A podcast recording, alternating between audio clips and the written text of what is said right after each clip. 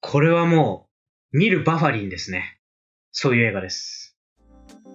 佐島とギリの、あれ見たえー、あれ見たこはいの番組では、昔馴染みの佐島と私ギリがお互いに好きな映画、見てもらいたい映画を紹介し合って、感想を語り合っていく、えー放送になっております。今回はね、うん私ギリが、シークレット・ライフ・オブ・ウォルター・ミティ、えー日本だと、ライフという映画をね、できる限りネタバレなしで紹介する回です。はいはい。ライフびっくりマークの方ね。そう、ライフびっくりマーク。あの、はいびっくりマークないと宇宙生物と戦う映画になっちゃうんですけど。うん、ライフびっくりマークです。はいはい。ネタバレあれの感想は次回ですね。あーいやー、いいな。いいチョイスやな。これね、まあその、まあ、十中八九、うん。もう、あの、あれ見たするまでもなく、まあ見てんだろうなと思ったけど、んまあでも、ちょっとね、昔の映画だし、うん。あやふやになってるとこもあるし、で、あえて進めてみた。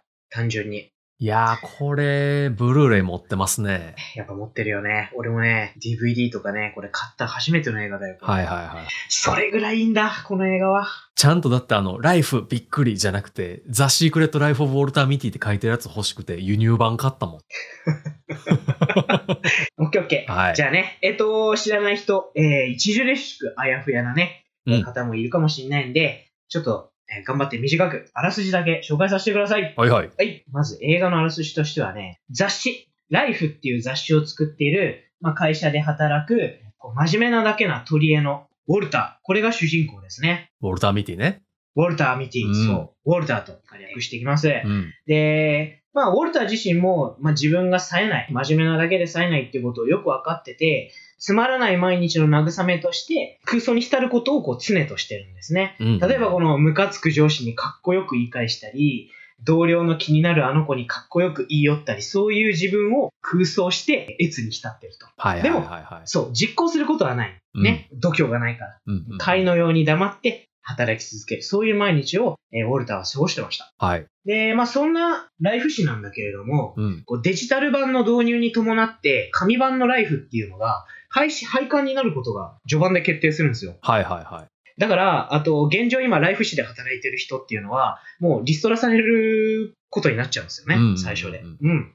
で、まあ、その、ウォルターも含めて、リストラされる。まあ、そういう中、ウォルターの仕事仲間であるショーンは、と戦争や自然を撮る、まあ、有名な写真家なんだよね。で、まあ、頑固な、すごい男で、うんうんうん。で、なんか携帯も持たず、撮影にはもう今時アナログなフィルムを使って、はいはいまあ紛争地帯へとことこ出かけてってしまうような、ね、そういう、あの、頑固な男が長年ライフ誌に写真を提供してきて、うん。まあその写真をもとに記事を書いたり、その写真を表紙にしたりとか、うん。まあそういう有名な写真家とライフは、まあ組んでると。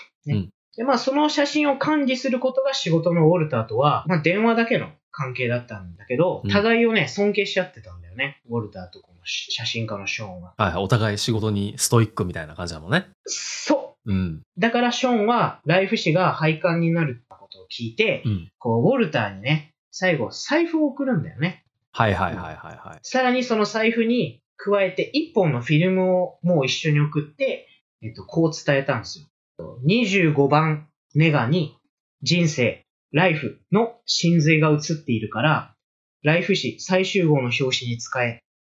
まあ、そういいうメッセージとともに財布とフィルムを送るんだよ。だっただけど、ところが、このフィルムネガを見ても、この肝心の25番フィルムだけが欠けてんのね。はいはいはいはいはい。そう。だから、ウォルターは、ネガ探しに、こう、必死になるじゃん。真面目だし。うん。こうして、こう、失われた25番ネガを見つけるために、ウォルターは世界を飛び回る写真家、ショーンを探すことになるという、そういう導入なんですね。いやー、熱い思い出が蘇ってきた。蘇ってきてくれた？そう。会社のね、あの薄暗い部屋で写真をただただこうファイルして、なんか写真の埃とか撮ったりとかそういうことをしてる人が、ね、図らずも写真家をね、追いかけて世界を旅する。そういう話なんですよね、これは。ね。おすすめポイントもね、語っていいですか？おー、ぜひこれ。、お願いします。いやー、どこ、どこをしてくるかちょっとめっちゃ楽しみ。いやー、任してくれや。ちょっと、いっぱいあるんだけど絞ります。はい。はい。えっとね、まず一つ目が、この映画はね、本当に不思議な映画だと思ってて、うん。コメディでもあり、アクションでもあり、うんヒューマンドラマでもあるのね。この映画ってこの、ど、なんかその映画のジャンルを一つつけろって言われてもすごい困っちゃう映画なのね。いやー、確かに、なんかさっきのあらすじで言うとさ、アドベンチャー要素もあるっちゃあるやん。うん、ある。だまあ、ミステリーもまあ若干入ってんのかなその25番目のフィルムってなんなんみたいな。そうそうそうそうそう、あるあるある。そうなの、そうなの。まあ、君が言うミステリーも加えたら、まあそう、そういうね、4つぐらいある要素が、こううん無理なく、非常に高いレベルで、こう融合してる。それがこの映画なのね。確かに確かに。で、その、ウォルターはさっき空想壁があるって言ったじゃん例えば。で、その空想の中で起こることが、まあ、実際映画の中で、現実と地続きとして、映像として映される時があるんだけど、はいはい。まあ、そのウォルターの空想のインパクトの強さがアクション性につながってたり、うんうんうんうん。あとその空想内容があまりにも高等無形だから、それがすごいコメディ要素だったりとか、はいはいはいはい。あるいはあとそのショーンを追いかける中で、様々な人とのコミュニケーションをとって、うんなんとかこう言葉が通じないなんか追っかけてったりするんだけれども、うんうんうんまあ、そのから生まれるやっぱヒューマンドラマ感だったり、あとこの異国の地でね、遭遇するもう様々なトラブル。うんうんうんね。あの、海でサメとバトルしたりとあかね。ったな。あ、これそういえばサメ映画なんや。そう、サメ映画ではあるんだようわ、マジか。ジャンル一個増えたやん、また。そうそうそう、そうなんだよ。現在進行形で語ってるだけでどんどん増えていくんだよね。やべえ。うん。まあ、そういうのに、そういうなんか、状況に翻弄されるウォルターの滑稽さ。はいはいはいはいはい。もう今こうやってあげるだけでもう本当にいろんな要素がね、入れやすいんだよね。うんうんこの映画のす、このストーリーライン的に。すごいな。だからコメディで笑って、アクション要素で高揚して、こうヒューマンドラマでこう、心をほぐしていく。みたいな。だかうんうんらそのね、なんかね、すべての要素が心を前向きにする作用を果たすのね。ああ、そう、その印象めちゃめちゃ強いな、これ。そうなの。うん。元気になる。どのシーンも。そう。だから、こうなんだろう。なんかね、さっきあの、バファリンって言ったけど、いや、マジでね、この映画見ると、うん。すっごい元気出るの。うんうんうんうん。もうなんかね、もう、心のあれにもこれにも効くから、なんか本当ベン、ベンザブロックみたいな映画なんだよ、本当に。え、ベン、ベンスティラーとか出てきた今？あ、それはね、思ってなかった。え、でもね、そう、熱にも効くんすか？え、喉にも効く？あ、鼻に効くんすか？これ。みたいな。それね、もうベンザブロックみたいな映画なんだよ。これ。やべえ。すごいんだよ、これ。すごいな。そう、だから、こう、なんかね、今こう、ね、あの、コロナとかでさ、鬱屈しちゃったりとか、うんうん。こう、なんか週始めとかにね、なんか、いろいろあって電車が止まっちゃったりとかさ、もうそういうね、もうなんか辛い思いをしてる人こそこれは見てほしい。はいはいはいはい。元気になってくれると思うんだよな。そこがね、まずね、この映画のいいところ。人をね、前向きにしてくれる。すごくうん。うんうんうんうん。うん、そういう話です。君も共感してくれますか、その辺。俺もこれ、あの、実は10点満点中10点つけた数少ない映画の中の一つやねんけど、まさにもうこれ見たら無条件で元気になれるとか前向きになれるからすごい好きやねん。えーいいですよね。そう。監督主演ベン・スティラー、コメディ俳優とは思われへんマジでこの人生の大切なことを教えてくれる感じな。そう、コメディアンなんだよね、この監督。で、このベン・スティラーは監督でもあって、うんこの主役であるウォルタンを演じてる。うんうんうん。すごいね、不思議な立場で。だってさ、自分の演技を V で見てさ、うん、そんで、うん、この演技よしって自分で言うんだよ。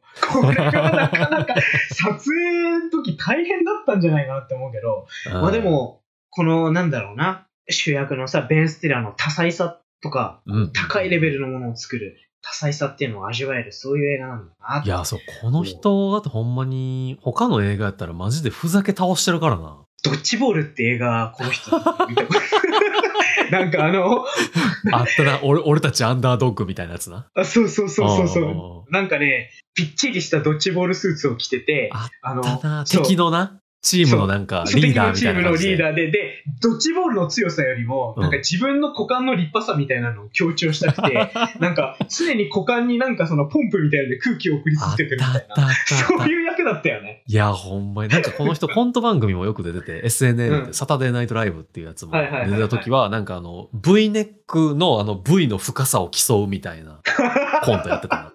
そうなんだ。うんその V ネック深すぎて、もう股間も見えるみたいな のを着てて、それで捕まるっていう話だったけど、それは。あやばいやばいやばいやばいやばい。日本でいうさ、うんお笑い芸人みたいな感じってことでいいのかな、この人は？ああ、まあ、お笑い芸人とちょっと違うと思うけど、結構コメディ俳優って感じかな。コメディアンってよりは。うんコメディ作品によく出てる俳優って感じかな。多分。ああ、なるほどうんね。なんかミッションインポッシブル2のトム・クルーズの真似した VTR とかもあったな。うん日本で言うと安倍貞夫みたいな感じになるのかな。ああ、めっちゃコント出まくってるからどうなんやろ、ベン・スティラー。そうだね。安倍貞夫コント出てない。そうそうそうそう。安倍さんのそんな出てるイメージないけど。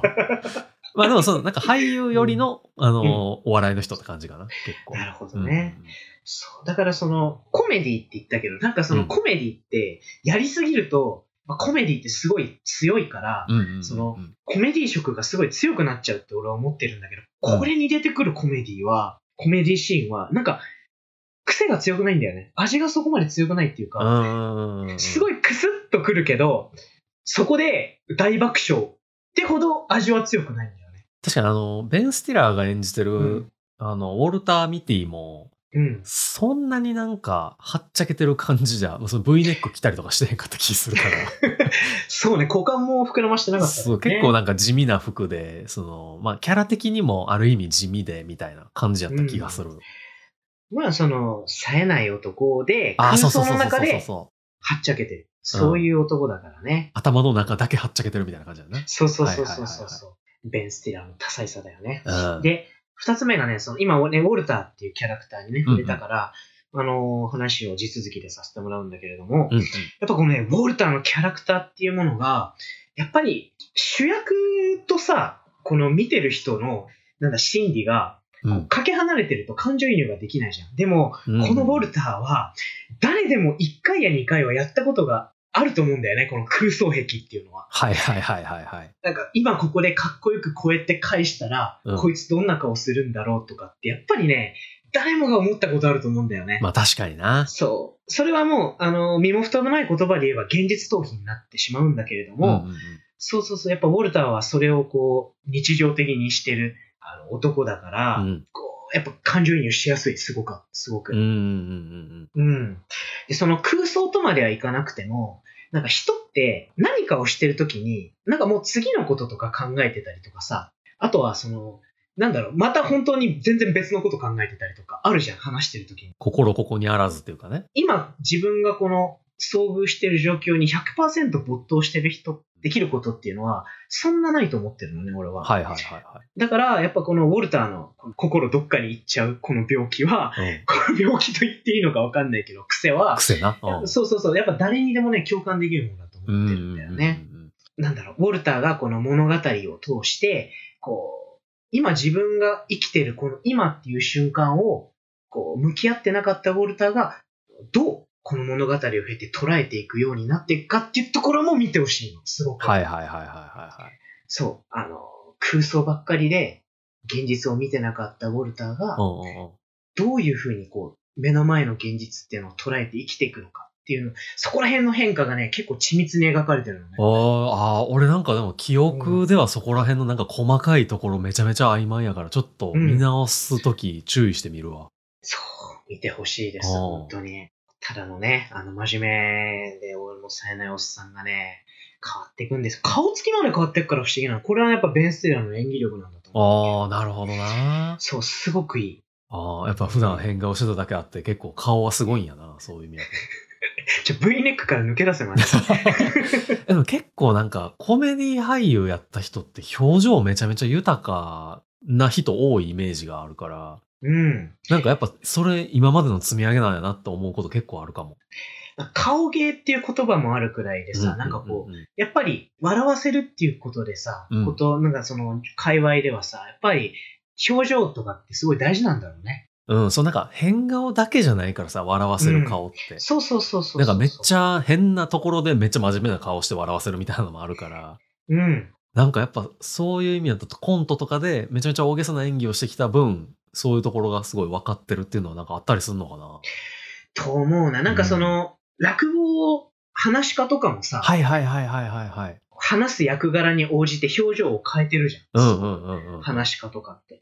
だからやっぱ顔ってすごいね、笑いっていうものの枠で考えると、うん表情に変化をつけて役柄を演じていくっていうのは、やっぱそこら辺が鍛えられてるのもあるんだろうねうん。ベン・スティラーのね。そのウォルターのキャラがとても見てる人が投射しやすい。そこがね、すごくいい。ああ。しかかもそのキャラが変わっていくのがまたいい。そうなんですいいんです。まあなんかそこに元気をもらえるんやろうな。なんか自分からかけ離れてない人が変わっていくみたいな。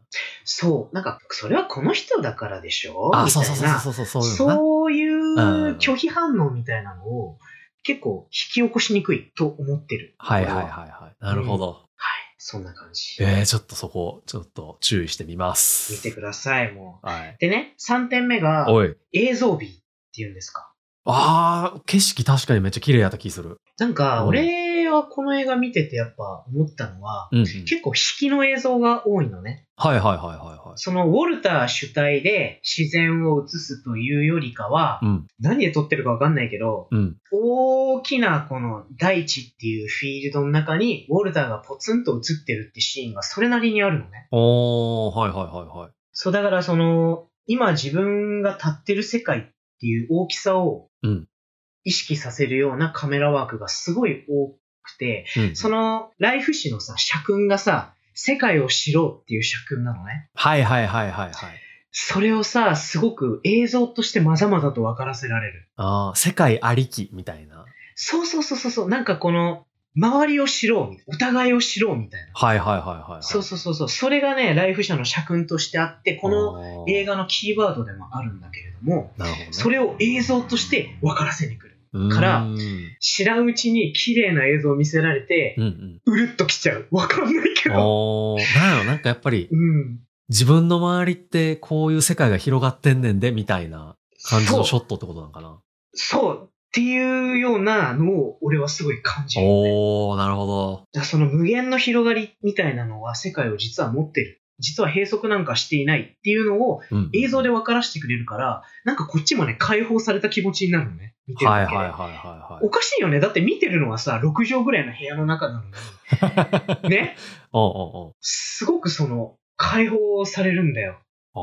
だから、この映像美っていうのでね、上げさせてもらった。あーなんか、映画ってすごいねっていうところやんな。その、6畳で見てるはずやのに、なんか世界と繋がれた気がするみたいそうなの。なんかな。い、いな魂が解放されるっていうかね、なんかそれが、とにかくよく出る、この映画ぁは。あー、やっぱもうザ映画の良さの一つって感じやんな、それ。っていうね、今ね、この3つね、こうね絞ってね、話したんだけど、まあ大体こんなところかな、絞るんであれば。はいはいはいはいはい。俺、この映画見ると、うん。なんなんかね、泣かせようとしてるわけじゃないんだよ、この映画って。見てもらえればわかるうん。だけれども、特別その誰かが病気になって、そんでそれを救いたいけどどうにもできない無力な自分みたいなそういう感じに泣かせに来てるとかそういうの一切なくて、うんそういうのは。何なんだろうな、一人の男がこう自分の職務っ。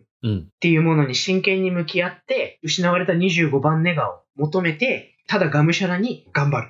それをただ映すだけなんだよね。うん淡々と映してるような印象を受けるんだけど、なぜかそれが心に来る。不思議。いやー、俺これ最後に見たの結構前やから、なんかうん。忘れてるとこあるな良かったという気持ちだけは覚えてる。ぜひ見てください、これは。これ、なんか上げてくれたのめっちゃ嬉しいかも。もう一回見る、見たいと思ってたから。そう、俺が機会を与えたんだよ。いや、そうねわ。かるか、これは。あーなんかそう言われると見る気ちょっと失うけど、まあまあまあ。ごめんなさい。あゃあない 番組の構成上見てこなあかん作りになってるから、見てくるわ。いや、世界を、世界を知ってくれ。あの、世界には俺みたいなやつもいるっていうことを許容した上で見てくれ。いや、せやねんな。世界は無限に広がってるんやけど、お前みたいなやつもおんねんなって思うそう、かお互いを知ろう。ね。ああ、そうね。ちょっとそよろしくのきっかけにしようか。なるかなうんわからへんけど。いやこんな放送をする中でありながらお互いのことをまだね、知りきれてないようですね。俺と佐島くんは。うん、ちょっとやっぱ分かり合えへんところあるなと思うな。どうしてもな。じゃあ、俺のことは分かんなくていいから、この映画の良さを昔そう認識してきてください。お願いします。実はさ、なんか、うんライフ誌のはい。写真集みたいなのがあって、あの、表紙とかね。そうそうそう、それ持ってんねんな、はいはい俺。いそうなんだ。や、そう、これ好きすぎて買ってんけど、中読んでへんから、ちょっとそれも合わせて読んできます。うんうんうんうんうんわかりました。はいこのね、あの、25番ネガ、それこそが人生の真髄であるっていうところ、うんうんまあ、そこもね、あの、もう一度よく見てきてください。何が人生の真髄なんだろうっていうね。よければ聞いてる人も見てください。じゃあ今回はね、うん紹介させていただきました。はい。次回はね、このライフのネタバレありの感想語りをしたいと思ってます。ははい。俺も見てきて語りたいと思います。い、それじゃあまたねバイバイ。